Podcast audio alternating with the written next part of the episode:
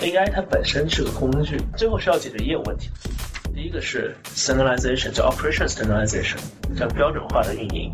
第二个事情是数据收集和分析。嗯，第三个是内容赋能销售，去带来增长。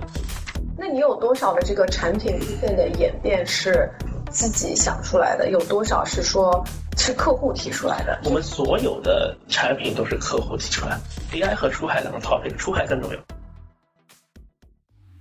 大家好，这是出海航航行，欢迎大家收听我们的播客。我是 Alex，是 Angler Dragon Fund 龙资本的创始合伙人。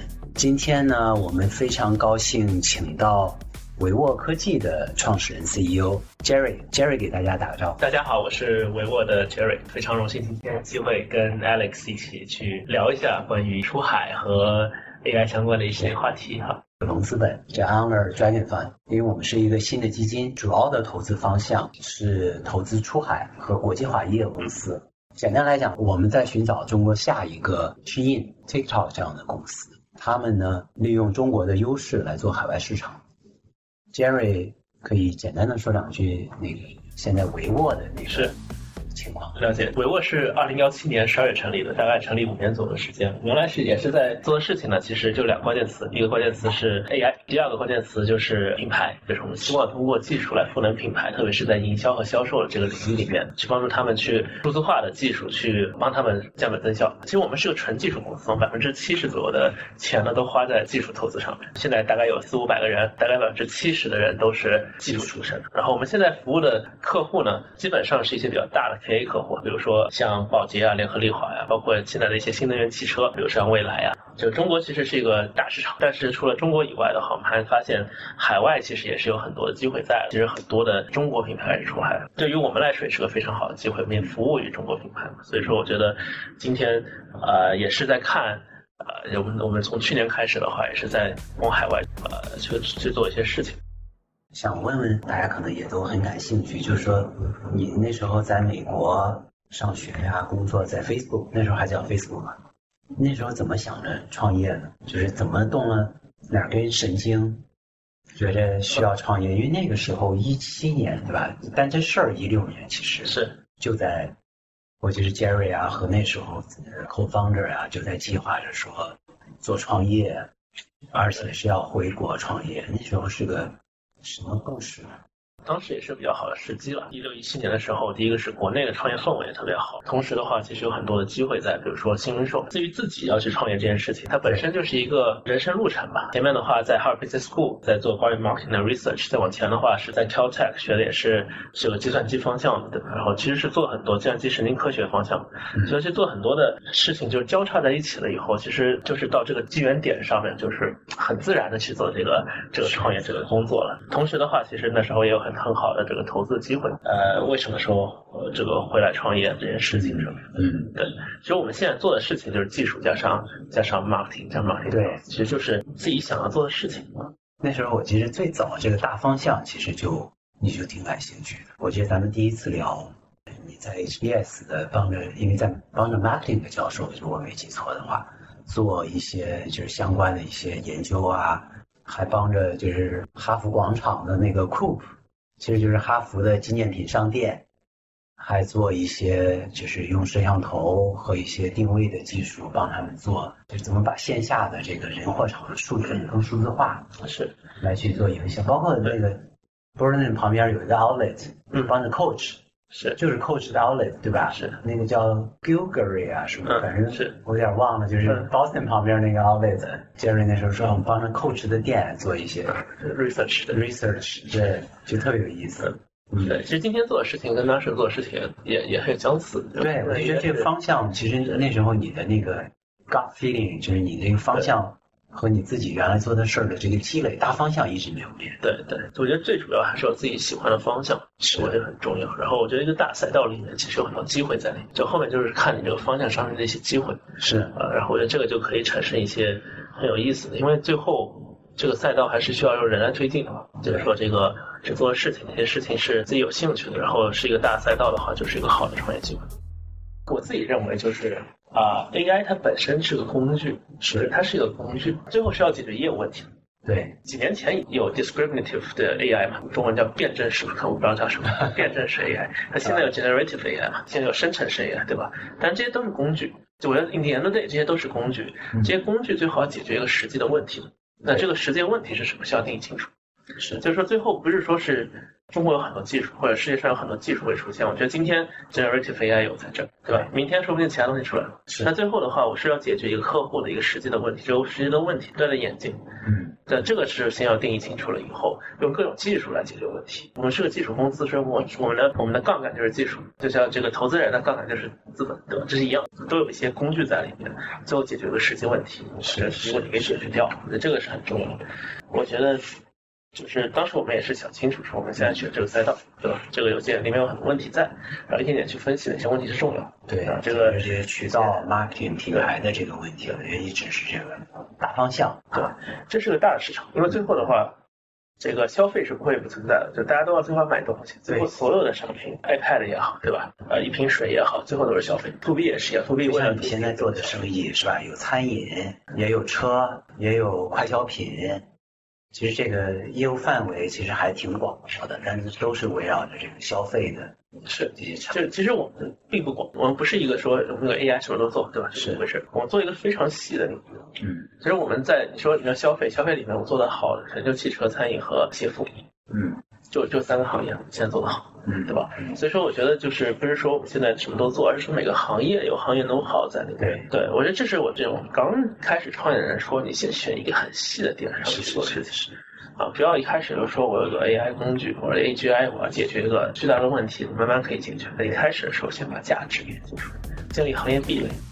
就是说这个标准，在我们比如说用 AI 帮这个客户之前，可能很多人也在想把它做标准，就像麦当劳。你觉得现在有了比如说维沃，或者是有了这个 AI 的这一套技术和我们的方案之后，他就想把想把业务做标准这件事儿得到了什么样的一些帮助？就是我们怎么让它更好的？我觉得这个东西不是不是说是我现在有技术，我先别想技术这件事儿，我先第一步是什么？我先把标准这个事情怎么把它做成先讲出来。是标准说白就是巡检，就是巡检无论是线下，现在最早的时候摄像头都不不联网的，对吧？那巡检怎么巡检？就是一个店去看，是是吧？店巡店，就巡店这个方式，巡店有巡店表，对吧？巡店表它是用那个纸笔，一对打勾打分儿，打分儿了以有后 checklist 对吧？对这些事儿是不是都做到了？这个包括神秘访客，对吧？这种方式来做，这个是以前做的方式，技术一步一步的去迭代这个这个方式，这个方式强需，就是这是肯定刚需，因为你开一个门店如果没有巡检的话，那门店过三个月肯定倒闭了。是吧对？就是这么回事儿。所以说，第一个就是，如果说你要开店，需要两个东西嗯，一个东西就是你要个 POS 机，以前就有 cash 嘛，对吧？对现在就是有 POS 机嘛，谁给的？美团给的，对吧？对就是说你给了个给了个 POS 机，啊，这是第一个 digital 设备。第二个就是说你要做巡检，巡检以前是人工来巡检一张纸币，对吧？对对吧？现在就是说摄像头，摄像头上面可以做远程巡检，我只要看摄像头就可以巡检。以前巡检都是汽车跑的，巡检最简单的方式衡量标准，他们的 KPI 怎么衡量？嗯，衡量的是你的那个汽车油加了多少啊，它就跑了多少个店，对吧？是或者加了多少油，然后发现这个第一个我用摄像头来解决了，节节节省节省了油钱，嗯，啊，已经解决了很大问题了。是是吧？巡检效率提高了很多了，就是这摄像头根本不需要 AI。第二步就是说，AI 能一步一步解决问题。第一个是我一开始 AI 的时候，并不需要说我要把一个 events 给找出来，比如说他漫步没方向证这件事儿，嗯而是说让巡检的过程变得更简单。这个是一个很细的点哈，是但是更简单什么呢？我举个例子，比如说洗车，嗯洗车，比如说我们我们客户对吧？现在有四千家门店，手上市了，啊那四千家门店，这些门店，他如果说就是巡检人员一个一个看，他有上大几百个、上千个巡检人员对在做这件事情，他每天都要巡检一遍，是是对吧？那我第一件事方式怎么做？有车的时候把你截出来，没车的时候就别看了，对是吧？就这么一件简单的事情，是是。省了他们百分之六十的时间，因为他们每天都在点看哪儿有车的，那你很难点出来呀、啊对吧？对就这么一件事，那 AI 简单了，这就是很用简单技术，这是非常对适合用技术对的。，所以说我觉得第一步需要做的事情是要非常了解它的流程，嗯，了解流程了以后，一个个很简单的技术，我一个 AI 去识别一辆车，很简单吧？识别一辆车，我在下面就填上哪时候有车，哪时候没车，对，对吧？就把它检检出来了，就做出来了。那今天其实他们巡检人员就两三个人，为什么都 AI 来做？为什么还 AI 真来务做实？力干了。因为我 AI 可以帮助他们，就我直接告诉有个人有个车，对吧？车人在前面擦了多少次多少时间，车中差多少时间，它每一步是不是对的？我是系统可以所有东西都可以做出来的。那整个巡检 team 就基本上被被被 minimize 到一个最小化的一个几个几个原来多少人？对吧？原来原原来这个最早的时候上千人的是是大大几千个门店是吧？他一天能检查个四五个店，其实已经对呀啊已经不错了，对就有些都要出去了。是的，到现在就两个人来做这事，所以说我觉得这个就是 improvement，是的，就这个就是就是 efficiency improvement。所以说我觉得就是从一个点上面其实能做很多的事情。那我们今天在这个基础上面，我们可以看，比如说采采集数据，你刚才说的这三件事儿，第二件事儿就是采集数据，就是买点。我要做 data driven 这件事情，我并不需要 additional device，所以我不需要更多的 cost，因为我在巡检这件事情上，operation 这件事情上面已经帮你解决了那问题了。是对的，吧？已经把你的 cost 已经完全 overset 过来了，对，再加上那些数据，完全是 free 的，是的对吧？我采集了很多的其他的不数用据，单独，客户不用单独这在个功能专门付钱。对，在我在我付钱，硬件成本都已经 cover 掉了。对，那第二个就是采集数据，数据其实以前在在 marketing 上面，其实在线上就有大量的数据采集，对吧？买点原来你在 Facebook 的工作也是大量的，对对吧？就是看这个线上数据啊是、网站数据啊、运动行为数据啊。是对，那现在其实有很多线下，呃其实线下，但是以前线下是空的，数据没有。但现在其实有一种方式，就是通过摄像头，然后把线下的各种数据给采集起来。这些数据采集很多时候也是为了做更好的 standardization 标准化。那对，数据是什么东西呢？第一件事情做门店标签。我举个例子，比如说秋天那个呃呃星巴克有那么多店，有六千家门店，有些有些地方还是在海南还很热的，到了这个北方的时候就很冷了，对吧？对一个屏幕上它要放热饮，在热的地方如果放热饮的话，没人买的。如果上新，现在星巴克正在上新，对吧？对喝热饮没人买的，但它放冷饮就有人买。嗯，上新这件事情的话，它这个屏幕的效率其实很很明显的。如果你在二十三度以上，啊对你放个热饮，就没人看这个新品了，就没人 care 这个新品，是吧？他就是要卖冷饮，所以这 efficiency 怎么提升上？它这个新品上市的时候，它就要算自己的这个 KPI，就是说最后多少人买了嘛，对吧？是这个事儿。对，啊，所以说这个就是要做门店实时标签。实时标签就是说我很简单，我第一个事情就是门店里面把天气作为一个门店，是有气温作为一个门店标签，对吧，对只要二十三度我打个标签，二十三度以下打个标签，实时的，是对？吧对？那我现在还有好多其他标签的数据，对吧？门店有很多数据，比如说像门店里面人。对是不是多？是不是少？是他周末是不是要比周中要少或者多，对吧？这是代表两种完全不同的门店。那呃周一到周五多的，一般是在办公区，对吧？如果说是周六周日多的，一般在哪儿？不仅是民区，啊，就是游乐场所啊，就是那种 park 啊、休闲啊这种地方，对吧？就会多。对所以说它其实这个代表是我不同的门店打上这种标签了以后，我也可以在 supply chain side 做一些做一些反应有，对吧？对吧？就牛奶本来就是 predictable。我有非常精准的 prediction 了以后，对我来说的话，其实以前都是门店的店员自己去提的，嗯但现在不需要提了，我可以很好的、很早就可以做 predictive 活动。嗯，是吧？这个就是就是 supply chain 的优化。所以其实为什么说我们门店上面有非常多的数据，是最后反馈到它的运营端的，它也是为了去做更好的标准化的操作，是吧？我我不靠人治，我靠系统来治，这是数据这一块。我采 OK，集数据，对。是吧？第三个是什么？第三个就是赋能电源带来增长。什么叫赋能电源带来增长呢？电源它是能做很多的事情的。嗯，最后我每个门店开了以后，线上也一样哈，线上主播我们现在其实直播间的数字嘛，嗯是，啊，就是有很多 sales，就我们叫 sales，sales 它是能它能帮你多卖东西嘛，对啊吧？我怎么把这个 sales 培养的好？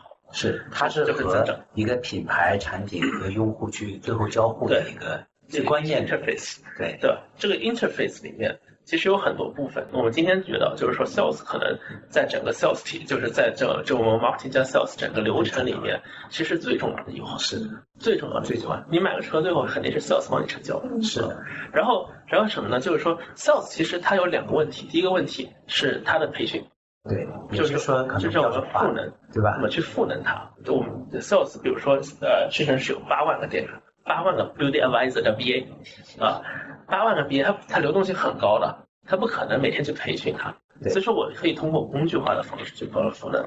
赋能方法是什么呢？内容。就是 content。屈臣氏有这个八万个店员，每个店员往他的朋友圈里面发九张图一天，九万图，七十二万张图一天，是对吧？这就是说我需要有足够多的内容来赋能它。对所以说，我觉得最后赋能这些这些方式，通过数据化的方式去赋能内容，嗯告诉他们最后怎么去把它卖好啊，而不是说我通过非常培训，有时候培训培训不出来的。我举个例子，你在卖车的时候，比如说你去卖蔚来，啊蔚来的 Fellow，然后去问他说，那个保时捷的车长和你的车长哪个更长？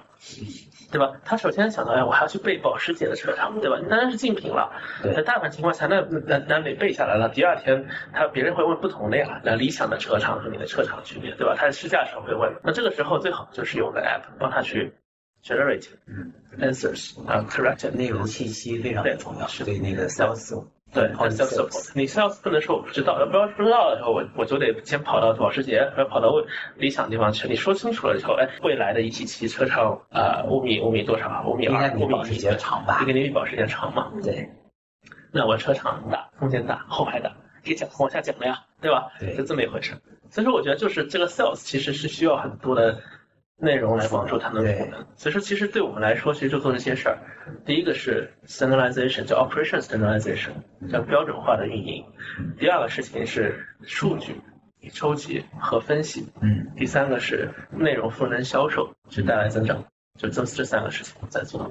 其实 in the end of the day 的话，其实非常，我们知道自己要做什么事儿，对吧？就是就是这些事情是已经定下来了，这些东西我不会改。然后产品是基于这样的哲学上面在做，就是就是我我我就有时候有时候就是我们做 to B 的，其实和有时候和做那种 to C 的还不一样。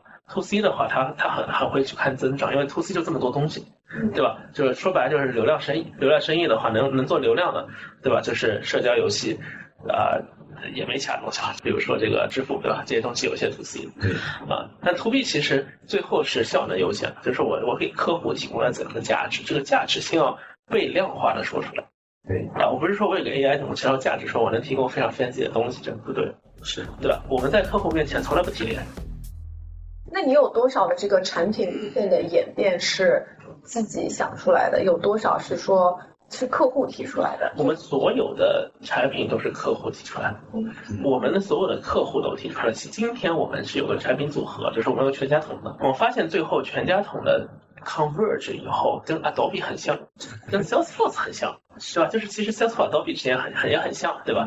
然后跟那个 Dynamics 三六五、Microsoft Dynamics 三也很像。到最后发现，其实就这趴东西，我们做 Enterprise Software，我们做 AKA 对吧，我们当年就选了 Sector，就是 KA Sector，不做 SMB。如果你做 SMB 的话，发现你最后做出来肯定也要像 Zoom，不是对你会像 Zoom，你会像那种 Slack，对吧？因为什么？你 SMB 的需求是这么来需求的，为什么 Slack 它做不了 Enterprise Software，对吧？为什么不像叫做 Workday，对吧？就是它是 Enterprise，很难用啊，但是它是完全。这个就是我说客户给你提的需求，最后客户提的需求是殊途同归的，嗯，殊途同归的 literally。如果说你做的对的事儿，你听客户了，你做对的事儿，不要做，你最后做出来产品其实是 converge，对对吧？就是 converge 到一个一个一个一个这个这个这个解决客户最佳的实践上面去，解决客户最佳实践上就很像，只不过你有 AI，别人 AI 可能是不是 AI native 的。嗯，但我们是 AI native 的，就是我们原生是有 AI 的，对吧？效率更高一些。对对吧？但榔头本身是榔头，石器时代就是榔头，对吧对？只不过现在榔头和以前石器时代榔头长得有点不一样，那效率更高，嗯对但是还是解决一样的问解决题，一样的问题。所以说，我觉得这个其实是这个角度来看啊看这个事儿。其实事情很多时候已经确定下来了。今天如果你回到 day one 的时候，嗯，其实更好的方式，你看一下中局是怎么样的。其实中局很容易看出来。如果我再创业，我就知道我要造什么东西。那当时的话，很多当时可以去看看说，现在你就知道说，可以看看已经在这个领域里头做的相当不错的这些巨头型的，拆分一下它的产品对应什么样的需求，是拆分他的需求，然后觉得哪些东西可以去改进，对，通过这 AI 就是你的新的机会，这是新机会。我可以讲一下新的机会是什么办法，就是看你的那个对对新的机会怎么来的，底层是逻辑是什么样对的。对对，我你我就说这一说句话，对就是改变带来机会，就 changing 带来机会。我是优先会选择什么 change 呢？既不是技术侧的 change，是而是场景业务侧的 change。比如说新能源汽车，对是典型的业务性的，或者说是需求侧的这个改变。嗯原来你是卖卖油车的，现在卖卖那个电车了，这是需求侧的改变。其实你一看 Capture 里面，里面整套东西会都会改掉。原来是 4S 店，对吧？代理制的，现在变直销制了，这个是一个很大的改变。所以说，为什么说我们做汽车能做进去？因为前两年其实最大的就是新能源汽车，对啊原来是有二十年、三十年的 vendor 的，这些 vendor 进他是搞不定这个新能源汽车的方法论的。那我们正好有这个机会进去。结构化的机会来自于需求侧改变，供给侧的改变是一直存在的，就是你你工具啊，对这些供给侧其实一一直直有在在一直在业内了。对于一个公司来说，你不能去说我这个供给侧，我今天要还是不要。你所有供给侧改变的时候，我觉得初创公司供给侧的改变，你不能带个带来结构性机会，因为 Adobe 也会也会搞呀，对吧？Adobe 搞得比你好的肯定，对吧？它供给侧改变，它很容易 capture 的，是是吧？但是需求侧的改变，那些大公司搞不定了，因为它是结构性改变。是的，是的，所以说，我觉得如果说从这个体系上来说，所以说我说 AI 和出海两个 topic，出海更重要。那稍微说一个别的方向，就是这个投资和这个中国企业的一个发展，其实现在也是面临一个非常结构性的改变。就是我们从中国的市场，为什么开始现在看国际的市场，对吧？然后原来觉得中国市场就非常好，已经很大，对吧？我们也很熟悉国际市场，我们觉得有更多的机会，这个企业也要做很多的结构性的改变。但我们也作为投资人，也会跟着我们的这个需求端，其实就是创业者，他怎么在海外有什么样的需求，面临这么大的变化的时候，他其实对资本或者他这个肯定对国内，比如原来在国内募资，对国内的人 VC 的要求，他希望你有的资源和一些呃知识认知是不太一样的，我觉得也是一个很大的一个机会。是的，出海肯定是个结构性的机会。China Story 中国故事里面，是的，出海是现在最好的一个机会，也是结构性的一个机会，这个是肯定的。那你看到的结构性的机会是什么呢？我觉得逻辑是这个逻辑。第一个就是我一直说嘛，品牌体系一共有四个，对吧？中国、美国、呃呃日韩和欧洲，嗯四个四个品牌体系拥，有很多这个真正的品牌，真正品牌 brands。对那只有一个地方还没有全球国际化，化，全球化，嗯，就是 China brand。第二是中国的这个整体的在国内的消费市场是竞争很激烈的，对，就是一个饱和状态。是，所以说，很 nature 的很多的中国品牌在出海嗯，啊，在出海，这个就是原来是个空白的市场，你是个蓝海啊，就是因为你中国品牌没有国际化，是，而且中国品牌在国际市场是非常有竞争力的。对啊，你的中国 China brand 在国际市场上有很好的 supply chain，对，啊，有很好的这个 engineers，有很好的这个中国市场积累的经验、是的。运营经验你，说的这这些个东太西对了都是就把你说，因为你服务品牌，你老琢磨这些品牌怎么回事儿。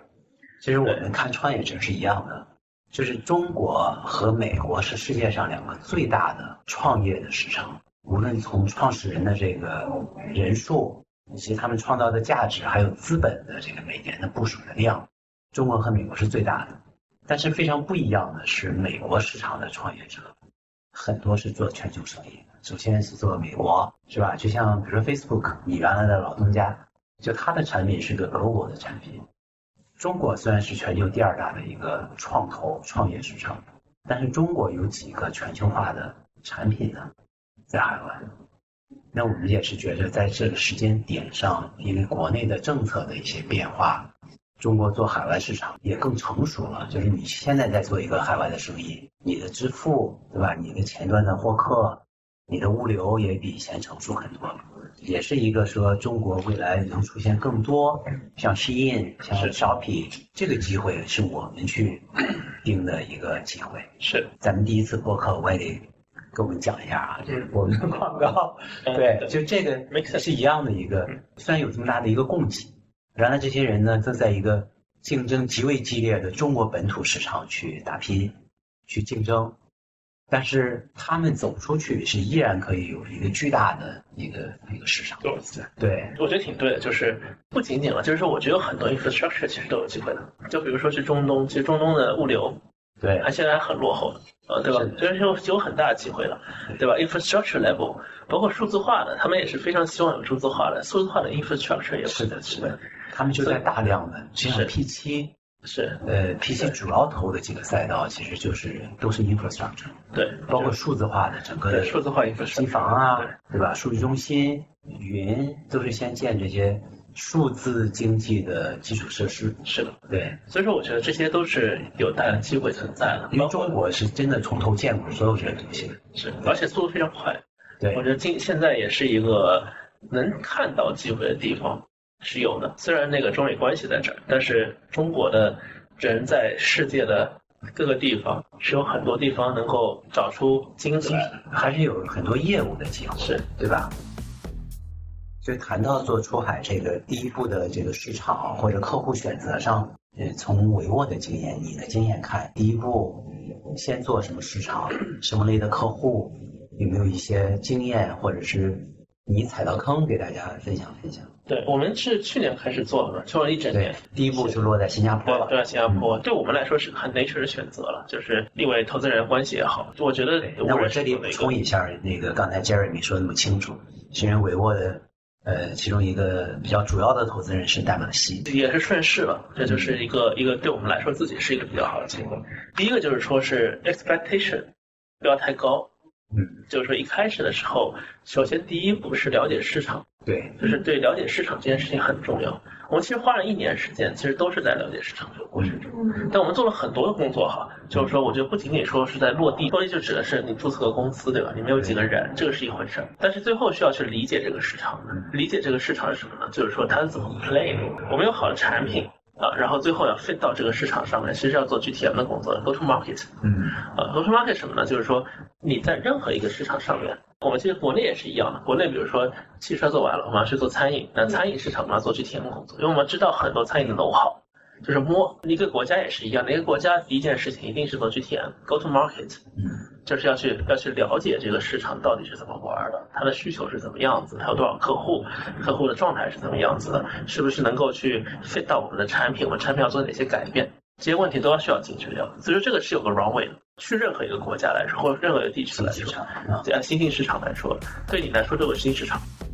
你去做 go to market 的时候，就是对对维沃，你的经验是，都是 Jerry 这个 CEO 去亲力亲为要去看，还是或者你有没有一些别的我什么好的方法，就可以很快的了解和分析这个市场需求？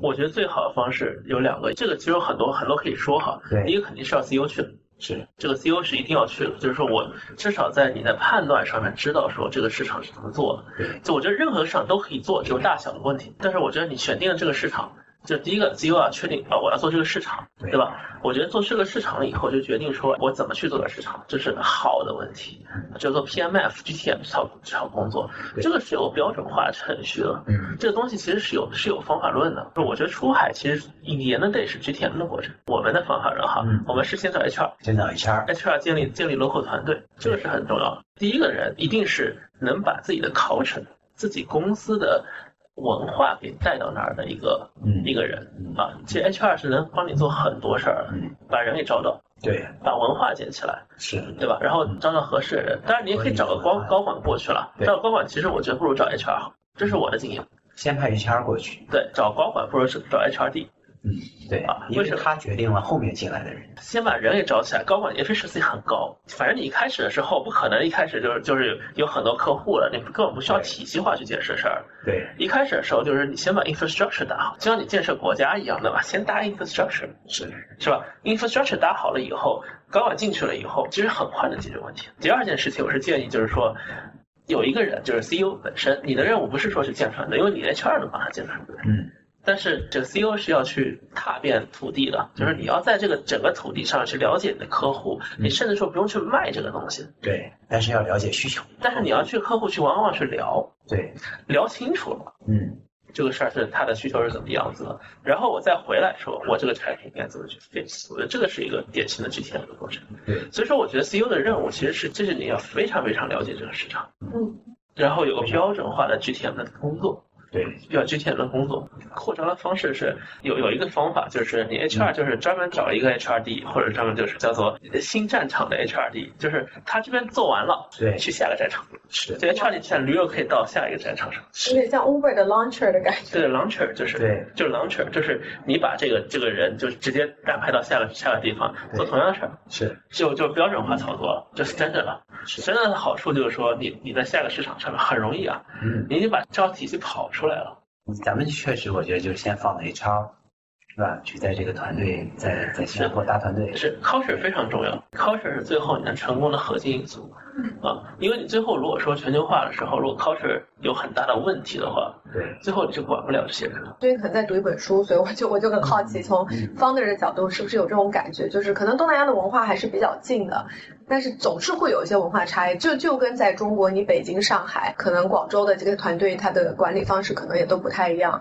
那在呃成为一个 global 公司，要去建立一个全世界范围的企业文化上，你从 hiring 啊、这种培训啊、文化的建立啊，包括后面的这些 incentive 方面，有没有什么挑战？CEO 到最后其实是一个企业的管理嘛，对吧？你的 strategy 什么是靠人去帮你实现的？这个我挺好奇，你现在有些什么想法？我觉得从技术角度哈，就是说从从 technical 角度没有什么挑战的。你招人啊什么，其实都有标准化的 vendor 或者标准化的程序了，这些东西别人已经做过一万次了。你在招人这个上面其实没有特别难的。嗯比如说从 technical 角度，这是在技术角度，在文化角度来说，我是认为已经有成功的先例了啊。呃，这个 Microsoft 是典型的，对吧？它在 global company 里面是有全球化的经验在里面。所以说，我觉得第一个事情，你不要说这个事儿已经是前无古人后无来者，是已经有成功先例的，不要作，先去抄他们。嗯啊，这是第一个。第二个是什么？第二个是你代表了哪哪种类型的文化，你自己有自己的主见在了。我觉得文化最后是 CEO 来决定的。对，没有好和坏的，没有说你有 conflict，不不方面所有的都是有 conflict，包括你说上海和北京 conflict，也是也也有也有一些奇怪的 conflict 在，对吧？就是说，我觉得会有 conflict 在的，而且我觉得最后是你想要达成那个价值观是什么。这个很重要，就是最后文化是从 top down 来看的，就是说我的使命、愿景、价值观 MVP，对吧？对这块东西先要把它理得非常干净，就是说我的使命、愿景、价值观是什么？我的使命、愿景、价值观，如果说是为中国啊、呃中国人赚钱，那你肯定不能做 global，你做不了 global，对吧？这个对于德国人来说不是这么来玩儿的，对吧？你肯定有世界使命，所以说我觉得这个第二点就是说，我需要去知道说，在世界的 level 上面，我我的使命是不是是不是一个好的使命、愿景和价值观，是吧？然后在这个基础上面，后面都是 technical problem。我说 technical problem 就是说，你说两个 culture。culture 里面有 difference 在中东的一些，他要做礼拜，对吧？要做一些这个这个 religious 的呃事情，对吧？那中国也有中国 religious 的事情，对吧？你可能在乌克兰和俄国都有这个东西。我觉得这个是一个 open culture，这个没有问题的，这个我我觉得不会有一个很大的 conflict，因为你的使命价值观和这个没有关系。是吧？你最后是为了这个共同的目标决定的，所以说我们叫 align，就是目标 alignment。嗯，就是最后的目标是要在这个上面去的时候，我的 culture 是为这条这个目标去服务的，嗯啊，这个目标只要是对的，那大家都会，大家认同这个目标，那就我 OK 有了。 online，对，就 align 清楚了，再往下都是非常熟的事情，我觉得没有那么难，很多都是都是已经有非常好的先例在。那你是怎么去学习这些呢？你比如说你是读一些书吗？还是说你会 hire 一些曾经就比如说在 Microsoft 已经帮他们完成这件事情的人？这个又是个好问题了，就是 CEO 是怎么学习的？对，嗯啊，CEO 学习方法非常多，你可以通过通过这个面试来学习，呃嗯，我觉得面试也是个很好的学习方式。我们有时候会跟跟 candidate 聊上三个小时嗯啊，然后去聊他的这个 culture 是怎么样子，对吧？也可以通过读书，读书偏道了，嗯读书是很道的，就是说你其实都是在站在 top down 的角度来看问题，但是他要建立自己的这个这个 learning structure，就学习框架要有。你不能说你自己没有学习框架，人 learning 的范围是很多，你你刷抖音也可以去啊，你刷只要刷对的抖音哈，只要他 recommend recommend 对的东西，也能学到东西，知识付费也可以，对吧？对，然后这些东西都好，但是我觉得最 in the end of the day 是自己有价值观，自己有自己的一条体系，有很多是靠悟的。嗯我一直觉得很多东西是悟出来的，你学的东西只是 in information input，但那 synthesis 嗯对，是代表了最后这个这个公司能不能成功。看一个 CEO 的时候，或者说我我去跟 CEO 聊的时候，嗯他们会有自己的想法，我跟他们就是不安了，但他是对的，我也是对的。对嗯对吧？最后做出来是两个 culture 的公司，但没有对错。有些公司就是喜欢华为 culture，我们公司是没法去 implement 华为 culture，搞个这种呃举红旗的事儿，我们公司所有人都觉得不行，对吧？代表不同的 culture，但没有对错，都是能达成最后的结果的。很多时候就是说还是要靠自己的这个悟性。是 Information 是 information，学习是学习对，information take 和 think。最后还是要在你的身上发生一个一个悟性，就像一个化学反应，对，要有化学反应对， ，literally 需要化学反它最后还是要变成你的一个东西。对别人再多的道啊、术啊，在你身上最后要变成一个你自己独特的一应，个对，方这式是。独特的、独特的体系，这个是最后一个 company 成功的原因了。我觉得所有的企业成功，啊、我嗯那也是听那个王兴说的，对吧？成功就是你的组织效率比别人高一点点，嗯，最后你连的得所做的事情都是如同我拼的组织效率。就我现在是非常笃定的觉得，你是你的创新嗯很快被别人追上了。对中国人 really good at it，对吧？你所有的创新，你一旦公布出去，三个月内好像有人追上，人家肯定是比你，就是肯定是盯着你的干事儿。哦，我觉得这有好多好玩的东西可以讲哦。嗯最后呢，是你要别人在组织层面比人高，所以说我觉得 CEO 一直要 focus 在组织上面，嗯啊，剩下事儿其实都是对吧？我我甚至觉得 strategy 嗯这个事儿，大部分情况下面大家都已差不多了。是 strategy 你只要想出来的东西，第二天别人就知道了，对，是吧？大家的 strategy 都很像的，是是吧？只有组织效率才能成，组织效率是最后成功的核心原因。你不要作，不要作到你的，你你一定要往那个方向走，别人走过的路你不走，一定要走别人路，你要比别人跑得快的人试试。只是你再聪明一点儿，比别人多一些洞察，当然是有帮助的，对吧？但是最后其实还是拼的说，你这你的选人、文化怎么组织这些人，然后不断的校正自己，找到新的方向，执行呢把这些策略执行好。对，这我觉得我还是对，我甚至觉得现在校正这个事儿哈，就是就 pivot 这个事儿是有方法论的。这东西就 pivot 也是一个组织组织行为。就我们今天的 pivot，其实不不需要我来搞，只要想到他们要做什么事情，他们自己会想清楚的。是会有一种自下而上的感觉。自下而上的去想清楚了。Pivoting 这事儿其实也是组织性的，对就是组织一事情，找到一个新的东西，AIGC 要不要做，什么东西就是一个新的产品产技能树要不要做，组织有多快吸收，对这个东西是很重要的，对吧？这事儿要做，咔做，然后做了以后多少时间能做完，对这个是很重要。而不是说我现在看了 AIGC 要听老板说这个这个要 make a decision 说要不要做哇，如果说在这个层面上面做的话对，肯定会 delay 的。是的是吧？你要去理解 AIGC，不如楼下的这个小朋友们快啊，对对对，是吧？人家是站在一线技术上面做的，是的，是的，要 build 这个组织，组织力就像一个说它机器可能不合适，它就更像一个有机体一样。是，所以说我觉得你知道让我想起来什么吗？让我想起来那个，让那个《爱死机》里头有一集，人类去一个外星考察一个虫族，啊，是，我知道这些，那个虫族就是其实是个低智商，但是对人类来讲，感觉他们是个低智商一个一个生物，但人家存在了几百万年，比人类的历史要长很多。人类的期望去想是说啊，他们比较低级，我们想学习，呃，什么什么，把他们一些好东西拿过来。但其实这个人家的组织分工是极为严密的，并不是这个那些人没碰到过像人类这么聪明的，而是那些聪明自以为很厉害的人都给他们被同化打败。他们拼的并不是一个个体有多聪明、有多少这个认知或怎么样，而是这个组织本身啊的学习。每个人都在干自己该做的事情，做的效率非常的高，分工但可以延续几百万人。但我觉得这个这个 story 和我就组织要聪明人的，是是组织是要聪明人的，不是说组织就要就是还是 worker，我觉得这也不对，对就，是就是特别是你创新型组织一定是要聪明人的，smart people。是我觉得是这样的，宁可有一个一百人的小团队，everybody smart，比你一对千个人 worker 要好，是效率要效率要高。对管理的就成是本组织管理效率啊，最终是 communication，最后是连接对 connections，对吧？这就是 communication。communication 代表组织效率，因为我们组织效率是比别人高很多嗯的，因为我们产品也多，做产品都很快的做出来，我们基本上是三倍速度来做产品。是啊，然后那个那个，这是组织效率上的事情。嗯那我觉得这个这个事儿是我们对我们来说也是个是一个 challenge，一直在要进步，别人会追上这组织效率。下所以次说，嗯咱们可以找所以时说间聊聊这个组织效率。所以所以说，我觉得，呃，张一鸣说的 design company as a product，这其实说实话就是在讲组织效率的事儿。好的，今天我们先聊到这儿，非常好开心，谢谢 Jerry。好，不客气，不客气。